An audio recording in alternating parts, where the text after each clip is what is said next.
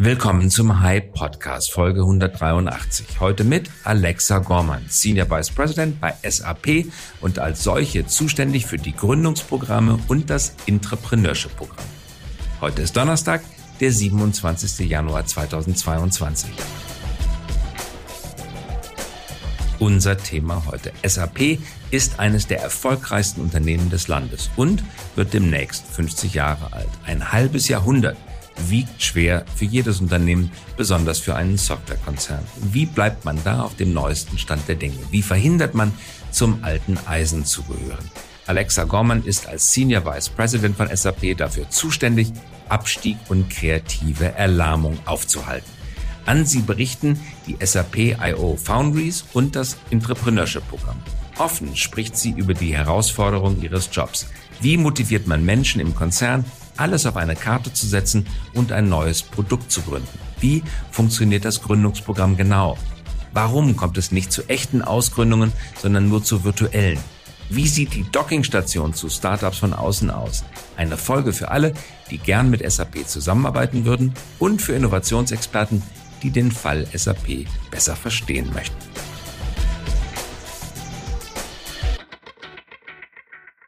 Alexa Gorman, SVP bei SAP, ist heute bei uns zu Gast. Ganz herzlich willkommen, Alexa Gorman. Guten Tag und danke für die Einladung.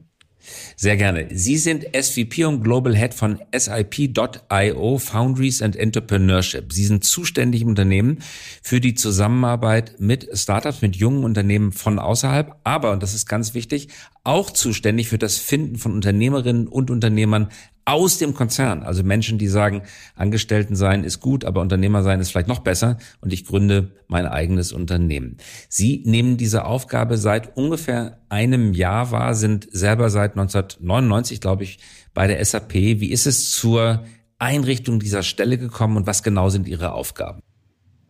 Also das Team gibt es jetzt seit 2017. Also wir haben fast unseren fünften Geburtstag. Ähm, wir haben gesehen, dass SAP schon seit vielen, vielen Jahren mit Startups zusammenarbeitet. Aber das Wichtige, was wir gesehen haben, ist, dass es immer diese Win-Win-Win-Situation geben muss, wenn man mit Startups oder mit Gründern zusammenarbeitet. Und wenn ich Win-Win-Win sage, wir müssen gucken, dass natürlich Vorteile einerseits für die SAP dabei sind, andererseits aber auch ein Win für unsere Kunden und natürlich auch für die Startups. Die Startups müssen einen Mehrwert aus der Zusammenarbeit mit SAP und unseren Kunden bekommen. Und so ähm, wurde diese Einheit SAP.io in 2017 gegründet. Einerseits mit einem Fokus intern, wie Sie gerade gesagt haben, also Innovatoren und Gründer innerhalb der SAP zu suchen, aber dann auch wirklich ein Ökosystem mit sehr frühen Startups, also typischerweise in der Series A, Series B Phase ihrer Entwicklung, mit ihnen zusammenzuarbeiten und sie in das SAP-Ökosystem reinzubringen, um dann auch ihnen die Möglichkeit zu geben, mit SAP-Kunden zusammenzuarbeiten und schneller dadurch auch zu wachsen und zum Erfolg zu kommen. Jede Phase hat ihre eigenen Chancen, aber auch ihre eigenen Tücken. Das sind uns mal der Reihe nach vielleicht zunächst mal bei externen Gründungen. Wir kommen gleich mhm. noch auf die internen Gründungen zu, zurückzusprechen. Ähm, abschichten, was eigentlich aus Sicht der SAP der erfolgversprechendste Weg ist, wo liegen die äh, Tücken und wo liegen die Chancen. Fangen wir mal von hinten an. SAP, viele Schlagzeilen gemacht durch die Akquisition, fast eine Milliarde Transaktionsvolumen von Signavio. Ausgründung in Potsdam, äh, Hasso-Plattner Institut, immer schon in enger Kooperation, auch schon durch Hasso-Plattner mit SAP, aber nicht von SAP gegründet. SAP hat nicht Pate gestanden, äh, außer quasi durch die Person von Hasso Plattner. Dann aber eine späte Akquisition. Later Stage, vergleichsweise geringes Risiko, aber hoher Preis. Äh, wie viel von solchen Transaktionen gibt es im Konzern insgesamt? Ähm, ich denke, über die letzten paar Jahre gab es eine Handvoll von dieser ähm, Art von ähm, Transaktionen. Ein anderes Beispiel ist zum Beispiel Qualtrics, die wir vor ein paar Jahren in den USA gekauft haben. Ähm, wir suchen natürlich immer, ähm, oder unsere Corporate Development Abteilung sucht natürlich immer nach ähm, Firmen, Startups, ältere auch Startups, die schon sehr reife ähm, Technologien haben, die auch schon eine große Kundenstamm haben, die SAPs Lösungen schön ergänzen. Das war der Fall mit Qualtrics, das ist auch der Fall mit Signavio gewesen. Also wird es immer wieder solche ähm, Akquisitionen geben, weil wir einfach sehen, dass es da sehr innovative Firmen gibt, die auch für unsere Kunden einen Mehrwert stiften. Ähm, gleichzeitig ist das natürlich immer in Balance mit den, den Startups, die die gleiche Größe ähm, wie Signavio oder Qualtrics haben, mit denen wir dann partnern. Also es gibt immer diese ähm, Abwägung zwischen Partnering, das Kaufen und natürlich die Selbstentwicklung. Mhm. Wir, wir, reden bei uns in der Firma bei, bei High immer auch von dem BPI-Framework, Build Partner Invest, weil egal welche Strategie man erfolgt, man kann es entweder selber bauen, man kann eine Partnerschaft eingehen oder Investitionen machen. Wenn man Partnerschaften macht, das ist natürlich verführerisch, weil die kosten wenig Geld, da hat man sozusagen mehr oder weniger unmittelbaren wirtschaftlichen Nutzen, aber wenn man es dann ähm, hochgepartnert hat, dann hat man keinen Anteil im Equity und man hat anderen Leuten die, äh, anderen Leuten die Taschen voll gemacht, ohne selber äh, quasi davon zu profitieren. Wie sehen Sie bei SAP auch persönlich die Balance, die man finden sollte zwischen Bildpartner und Invest? Ähm, es ist eine gute Frage, weil ich auch lange im Strategieteam war, wo wir auch zum Thema Portfolioentscheidungen ähm, wo ich für, für Portfolioentscheidungen auch verantwortlich war. Ähm, wir sind halt ähm, sehr breit aufgestellt, SAP. Also wir, wir bedienen über 25 Industrien, wir sind über alle ähm, Lines of Business, ob das jetzt ähm, äh, Supply Chain, HR ist. Also wir, wir haben ein sehr breites Portfolio, so dass wir natürlich ähm, der erste Schritt ist immer, dass wir das selbst entwickeln, wenn es ähm, Core zu unserem ähm, Geschäftsmodell ist oder Core für unsere Kunden ist. Natürlich gibt es aber sehr viele Bereiche, ähm, wo wir das nicht entwickeln können, einfach aus Kapazitätsgründen, ähm, wo dann die, die Entscheidung geht, welche, dass wir partnern. Und natürlich können wir dadurch auch ein sehr großes Ökosystem an Partnern aufbauen. Ähm, und natürlich auch dann die letzte Entscheidung ist, wenn es strategisch für die SAP ist oder strategisch für unser Portfolio ist, dass wir dann nach ähm, äh, Akquisitionsobjekten sozusagen suchen und dann auch Akquisitionen machen, weil wir das innerhalb unseres Portfolios ähm, für uns behalten wollen. Und ähm, im Rahmen von der Tätigkeit, die ich bei SAP habe, die Startups, das ist ein ganz klares Partnering-Modell. Ähm, da ist mhm. auch nicht das Ziel, dass die, dass die Startups ähm, später mal von der SAP gekauft werden. Das schließen wir ja natürlich nicht aus, aber das haben wir jetzt auch in den letzten fünf Jahren noch nicht gemacht. Ähm, was wir gucken, ist, dass wir wirklich frühzeitig mit denen zusammenarbeiten, so dass wir ihnen dann dass wir dann in das Ökosystem sie einführen und dass sie dann auch erfolgreich als SAP-Partner sind und dadurch halt auch wachsen können. Und das haben wir jetzt, das Modell ist das gleiche, was wir auch für die größeren Partner haben. Nur natürlich haben Startups leicht andere Bedürfnisse, so dass wir da ein wirklich ein fokussiertes Team haben, um sie schneller ähm, in das SAP-Partnerökosystem ähm, zu bringen. Mögen Sie vielleicht mal ein, zwei Beispiele nennen, wie das in der Praxis aussieht? Ähm, wir haben zum Beispiel ein Startup, in ähm, Amerika oder auch in Paradox ist als Beispiel in Amerika oder auch ähm, Parcelab ist ein Münchner Startup. Ähm, die kommen zu uns, die, also ich mache mal das Beispiel München, weil wir das ähm, dann auch näher an zu Hause ist. Ähm, Parcelab kam zu uns vor anderthalb Jahren und hat ähm, ein Akzelerationsprogramm oder ein Scale-up-Programm mit uns in München gemacht. Das heißt, die kommen zu uns für drei Monate in diesen drei Monaten ähm, arbeiten wir mit Ihnen an der Integration mit der SAP-Lösung. Oft brauchen diese Startups Daten aus einem SAP-System, ähm, so dass wir während der drei Monate an dieser Integration arbeiten. Die Integration meistens auch in der Zeit dann abschließen und sie dann auf unseren SAP Store bringen. Das ist der Marktplatz, den wir haben. Parallel arbeiten wir natürlich auch mit Ihnen an Go-to-Market-Plänen. Also welche Kunden, ähm, welche SAP-Kunden wären für ähm, Sie interessant und fangen dann an mit dem Vertrieb, mit dem jeweiligen Vertrieb eine Verbindung aufzubauen, beziehungsweise auch ähm, Intros zu den Kunden zu machen. Wir haben auch viele SAP-Kunden, die schon bei der Auswahl von unseren Programmen dabei sind. Also wir haben dann ein Selection Committee, da sitzen auch Kunden dabei und ähm, geben uns Feedback und arbeiten dann auch mit diesen Startups schon während der drei Monate an Pilotprogramme. Ähm, Wenn Sie dann nach den drei Monaten sind Sie ein SAP, offizieller SAP-Partner mit ihrer Lösung auf dem SAP Store und können dann und sind dann natürlich auch für alle Kunden im Prinzip zugänglich.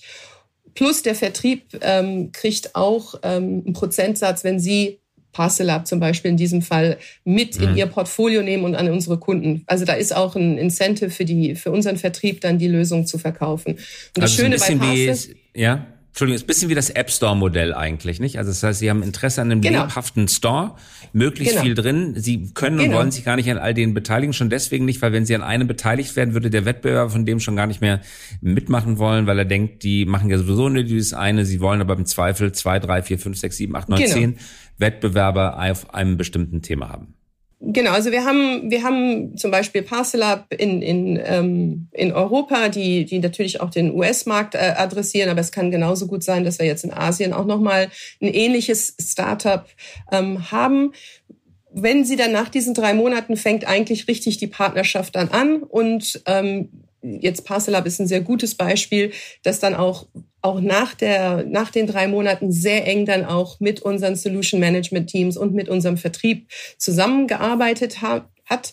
Und jetzt auch äh, vor kurzem, da sind wir auch sehr stolz und haben das auch mit denen gefeiert, wirklich nochmal eine, eine große, die nächste große Finanzierungsrunde bei ihnen war dann über 120 Millionen Dollar, was natürlich zeigt, dass sie dann auch durch die, nicht nur durch die SAP-Zusammenarbeit, aber auch möglicherweise ein bisschen deswegen so schnell gewachsen ähm, sind und jetzt auch ähm, sehr stark in in USA im Markt jetzt unterwegs sind. Mhm.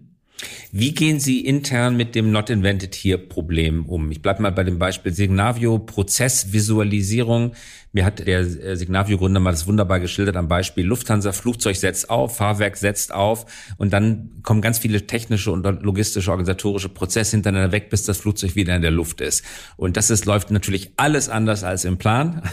Und das mal sozusagen sichtbar zu machen, da liegt der eigentliche Wert. Es sind aber ganz viele SAP-Daten damit drin und jetzt kann ich mir gut vorstellen, dass es bei Ihnen auch nicht anders ist wie in jedem anderen Unternehmen der Welt, dass die Techniker bei SAP sagen, das kann ich alles selber, das mache ich in der Hälfte der Zeit für ein Zehntel der Kosten und dann gehört es auch noch uns. Was machen Sie mit solchen Not Invented hier Einwendungen? Also wir involvieren die Kollegen vor allem im Produktmanagement, die natürlich auch diese Entscheidungen treffen und Solution Management sehr früh in unserem Prozess. Ähm, wenn wir ein Programm planen, setzen wir uns zusammen und sagen, welch, was sind eure White Spaces? Also wo investiert SAP jetzt in der Zukunft nicht? Wo mhm. brauchen wir Partnerlösungen? Und ähm, diese White Spaces benutzen wir dann als Team, um nach Startups zu suchen im Markt. Also wir haben dann sehr konkret, und das sieht man auch in unseren Ausschreibungen, sagen wir schon, in diesen Bereichen suchen wir nach Startups. Wenn wir dann ähm, die Bewerbungen haben und sie dann durchgehen, machen wir das wieder gemeinsam mit den Produktmanagern. Also sie sind dann eine Stimme am Tisch, die uns sagen, das könnte gut passen, da ist zu viel Overlap, das wird nie, und für uns ist es auch wichtig, dass der Overlap zwischen der SAP-Lösung und der Startup-Lösung nicht zu groß ist, weil sonst hat auch unser Vertrieb nachher ähm, kein Incentive, die Lösung nochmal zusätzlich zu verkaufen, weil natürlich macht der Vertriebler mehr Geld mit der SAP-Lösung als mit der Partnerlösung. Also wir, wir, wir schauen immer, dass die Startup-Lösung, das Investment unserer Kunden in die SAP-Lösung ähm, ja, vervielfacht, also dass da Mehrwert dabei ist. Und deswegen haben wir immer Vertriebler mit am Tisch und auch die Produktmanager, wenn wir die Entscheidung treffen, wen bringen wir ins Portfolio mit rein, wen bringen wir in das Ökosystem mit rein. Und das funktioniert sehr gut, weil sobald dann wir ein Programm haben mit sieben, acht Startups, ähm, die dann wirklich exklusiv dann mit uns arbeiten können in der Zeit, sind es die gleichen Produktmanager, die uns dann helfen zu schauen, wo sind die Integrationen notwendig, welche Daten könnten die Startups aus dem SAP-System nutzen, so dass sie dann mit uns in diesem Programm zusammenarbeiten und oftmals auch diese Programme als ihre Programme sehen, also die dann auch mhm. die, die Vertriebskollegen mit involvieren, wenn dann die Lösungen soweit auf dem SAP Store sind, dass sie dann auch die Kollegen motivieren, diese Lösung dann zu verkaufen und uns gar nicht mehr so als ähm, zwei getrennte Programme, sondern das sind dann ihre Startups, die ihre Lösungen ergänzen. Und das Verstehe, hilft sehr ja. in diesem Mindset-Shift. Ähm, äh, verstehe ich. Das ist eine, ähm, eine äh, gute Lösung, die sicherlich für, für Frieden und für quasi friktionsfreie äh, Vorwärtsbewegung sorgt. Aber sie hat natürlich auch einen Nachteil, der, den man sich damit einkauft, dass man genau in den Feldern, wo man angegriffen wird, dass man die sozusagen äh, ausblendet. Das heißt, diejenigen, die genau auf den Kerninvestitionsfeldern von SAP investieren und die wird es ja vermutlich auch geben, äh, die fallen quasi absichtlich durchs Raster, die werden nicht mit eingebunden. Und das heißt, ich weiß gar nicht so genau, was der im Zweifel disruptive Wettbewerber von außen macht, weil der nicht Teil meines Systems ist. Das nimmt man dann sozusagen, ähm, ja, das ist die Kehrseite der Medaille. Man nimmt es fast automatisch mit in Kauf. Nee, was, was die Vorteile, also wir, wir, wir sehen, also wir, wir arbeiten nicht dann proaktiv oder wir helfen ihnen nicht zu ihrem Erfolg, wie wir das mit den Startups machen, ähm, die dann in unser Programm ähm, kommen. Wir bekommen aber als Team eine sehr gute Sicht auf den Markt. Also mhm. wenn wir so ein Programm im, im Digital Supply Chain Bereich oder Mobility Bereich machen, ähm, haben wir natürlich Bewerber, die sich auf bestimmte Bereiche dann ähm, bewerben, also für bestimmte Programme bewerben. Gleichzeitig ist, sitzt aber mein Team und schaut sich den Markt an. Also wir kriegen sehr viel Wissen auch und haben eine gute Übersicht, was passiert gerade in bestimmten Bereichen im Markt, was natürlich dann auch wieder zurückgespielt wird an unsere Kollegen zu sagen, das sind Bereiche, wo jetzt sehr viel frühe Aktivität ist, also Early um, Innovation stattfindet, die wir natürlich auch auf unserem Radar ähm, haben müssen. Nicht alle werden natürlich dann Partner von SAP, aber wir haben wenigstens die Übersicht, so dass wir dann uns auch ähm, ja, monitoren können, was mit denen dann zukünftig passiert. Schauen wir jetzt mal auf die internen Innovatoren, also das Entrepreneurship-Programm für innen, also das Intrapreneurship-Programm. Äh, da gibt's ja äh, viele, die sagen, mh, hm, dass jemand als Angestellter im Konzern arbeitet, ist eigentlich schon ein Konterindikator dafür, dass er oder sie ein guter Unternehmer ist. Das muss ja gar nicht schlecht sein, im Konzern zu arbeiten. Im Gegenteil, das hat seine Meriten, aber das ist ein völlig anderer Skillset, als ein eigenes Unternehmen aufzumachen. Und man muss jetzt nicht jeden zum Unternehmer machen wollen, sondern es ist doch ganz wunderbar, auch im Konzern zu arbeiten. Eigentlich hat doch so eine Art statistische Vorselektion schon stattgefunden. Diejenigen, die über Jahre zufrieden sind als Angestellte, die sind vielleicht nicht die idealen Unternehmerinnen und Unternehmer und diejenigen, die ideale Unternehmerinnen und Unternehmer sind, die sind überhaupt niemals bei uns angestellt gewesen, weil das würden die keinen Montag aushalten. Äh, die ergreifen sofort die Flucht. Also ist das schiere Anwesensein im Unternehmen schon ein Konterindikator für unternehmerisches Talent. Sehr extreme Meinung, hört man aber relativ häufig.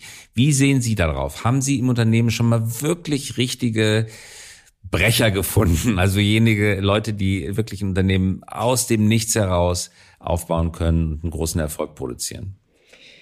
Also ich glaube, die, die, die große Mehrheit der Mitarbeiter sind wahrscheinlich so, wie Sie das jetzt gerade beschrieben haben, ähm, Corporates, also sehr, sehr, fühlen sich sehr wohl im Corporate-Umfeld und sind nicht, haben nicht diesen Gründergeist oder Unternehmergeist vielleicht. Mhm. Was wir aber sehen und auch viele von den ähm, internen Ventures, die wir haben, werden gegründet von Kollegen und Kolleginnen, die möglicherweise schon mal früher gegründet haben, bevor sie zur SAP gekommen sind, beziehungsweise wirklich für eine bestimmte Idee brennen und bereit sind, ja, ihre Freizeit. Am Anfang müssen die, die Kollegen ihre Freizeit dafür investieren, diese Idee voranzubringen, bis es dann zu einem internen Investment kommt.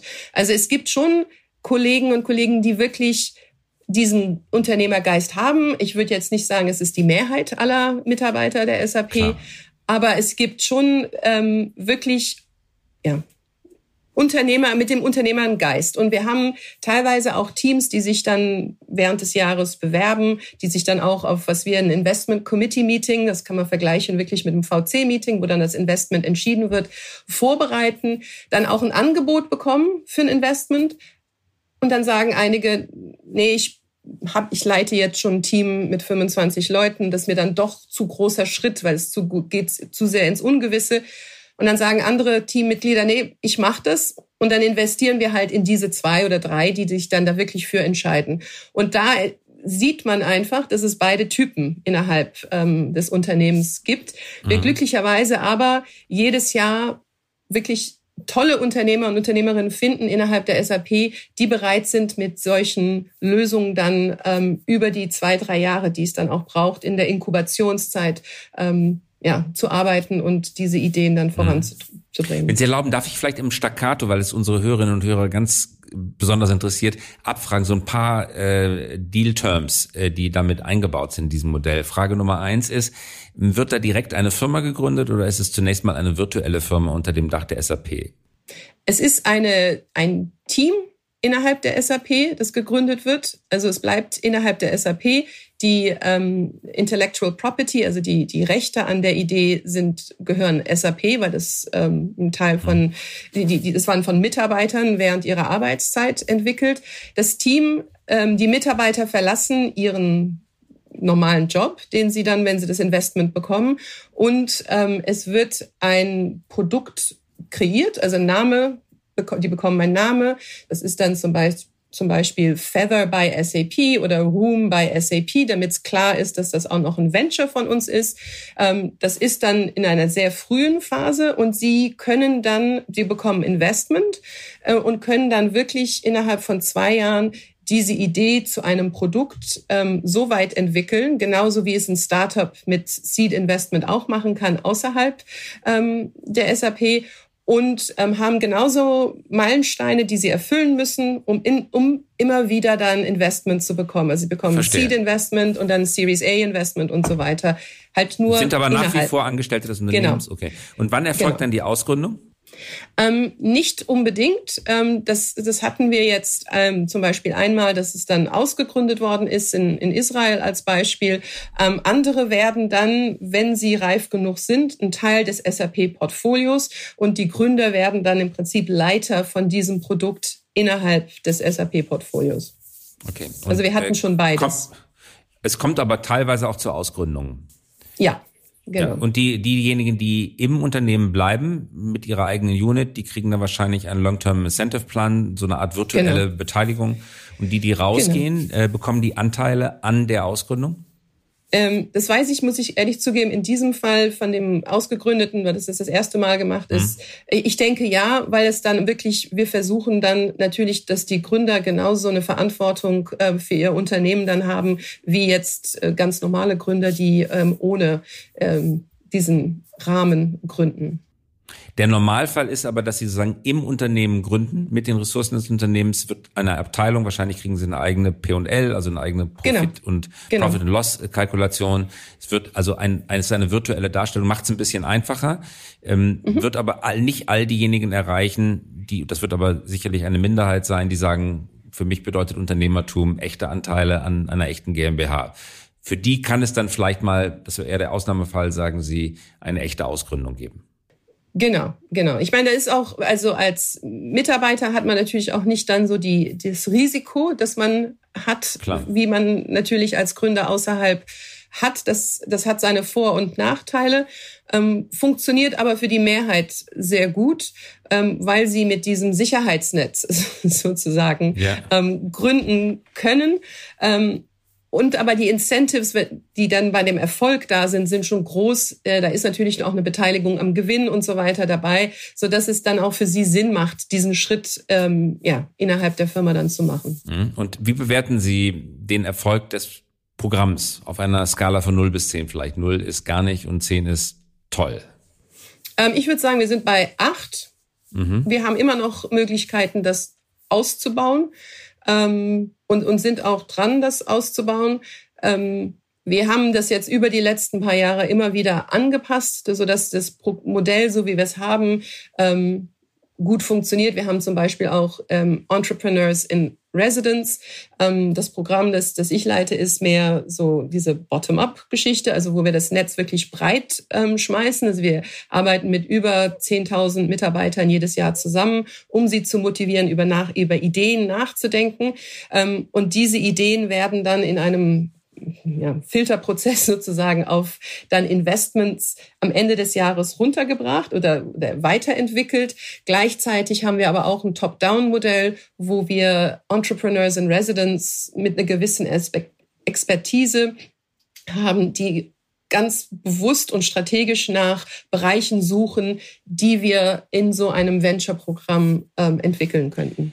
Vielen Dank. SAP ist, glaube ich, wird dieses Jahr 50, oder? 72 gegründet? Genau, wir haben 50. Ja. Geburtstag. Richtig, 50. Geburtstag. Und man sagt ja so oft, es gibt so wenig große deutsche Softwareunternehmen, was ja auch richtig ist.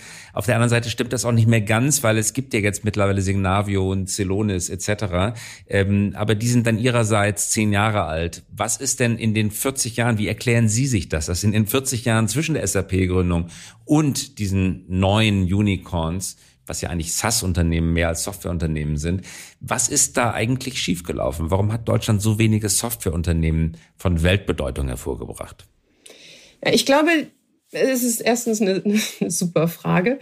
Ähm, hatte ich mir noch nie so überlegt, aber ich denke, ähm, dass das ganze Thema Software, Startups, Software, die ganzen verschiedenen Bereichen, dass auch ähm, ein, Zalando im Prinzip Softwarefirma mittlerweile geworden ist oder dass, dass, dass, dass alle Firmen in irgendeiner Form Softwarefirmen sind, weil ähm, alle sich digitalisieren. Also ich denke, der Fokus war vielleicht nicht so sehr auf, welche Startups gibt es oder dass diese Förderprogramme, die wir auch heute oder in den letzten zehn Jahren verstärkt sehen, ähm, die es damals nicht so gab. Und ich denke, ähm, Vielleicht haben auch mhm. viele, weil die Digitalisierung auch noch nicht so weit fortgeschritten war, noch nicht den Bedarf gesehen, da in weitere Bereiche reinzugehen. Und ähm, ich will jetzt nicht sagen, die SAP hat das meiste abgedeckt, also gab es da nicht so den Bedarf zu gucken, was man dann noch machen kann. Man sieht aber durch die Digitalisierung, dass der Bedarf an Softwarelösungen in den unterschiedlichsten Bereiche